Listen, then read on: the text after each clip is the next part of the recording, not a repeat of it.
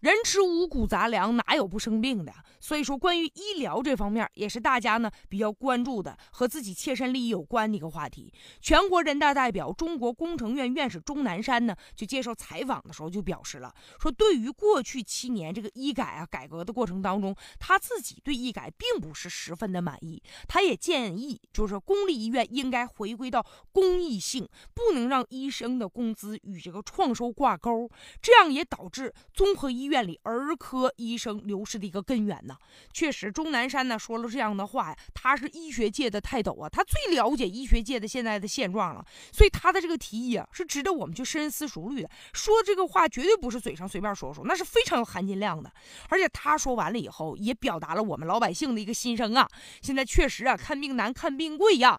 而且这事儿好像我们都知道吧，是吧？现在很多这个公立医院都建立了这个奖惩的机制了，医护人员。你挣多少钱？你得绩效考核得挂钩。你大夫呢？你开的这个药越多，回头药企私下里组织你去旅游啊，或者给你回扣啊。所以个别的医生吧，本来应该白衣天使，结果他就不一定会变成天使，变成啥就不一定了啊。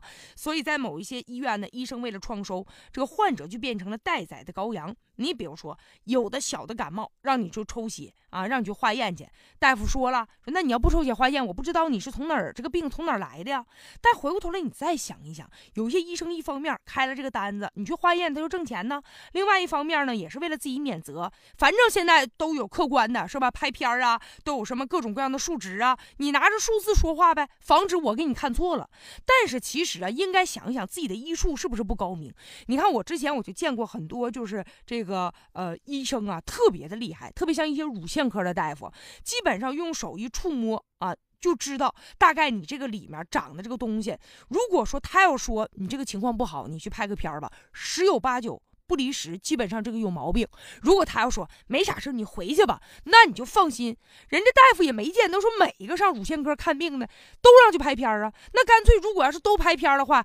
那就每一个医院先都别进门。你说你到底啥病？都先上排片室，先去排号去呗。我们为啥先挂号找大夫啊？是吧？再者，有的大夫呢就啥小病，那你大看多给你开药。没啥大事儿呢，就让你住院。住院以后，那没个一两万的能出来吗？是吧？所以说，面对这样的情况，一些公立医院呢，确实也存在这些弊端，应该回归到公益的属性，是吧？你是为别人服务的，医院是救死扶伤的，这是你最重要的一个使命啊。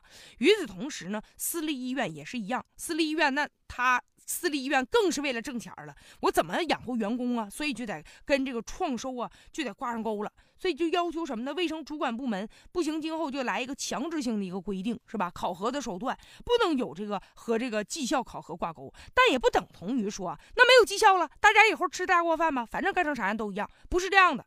你的医务人员的工资应该取决于啥呢？服务质量的好坏，业务水平的高低，这才是真正衡量一个大夫。他应该最应该有的一个标准。而且呢，对于医生的考评，除了说他的业务水平之外，还有一点就是这个医德。现在咱们对于医生也应该有这种可进可出。你比如说，有很多特别大的医院，打破脑袋想尽一切办法托人弄井的，好不容易进去了，能上这个医院当个大夫了。那只要但凡我进去了，以后反正我就出不来了啊，我就可以后半生我就可以高枕无忧了。如果今后这样的医生，比如说他但凡对患者不好，他医德存在严重问题，他收红包，或者是经过认定他呢可能医术有问题，然后给人家治病呢出现了一些医疗纠纷了，对于这样的医生就应该采取一票否决，不能让很多的医生觉得我进了这个医院了，我一辈子以后我就买了一个长期的饭票了，也应该让医生啊有一些呢忧患的意识啊。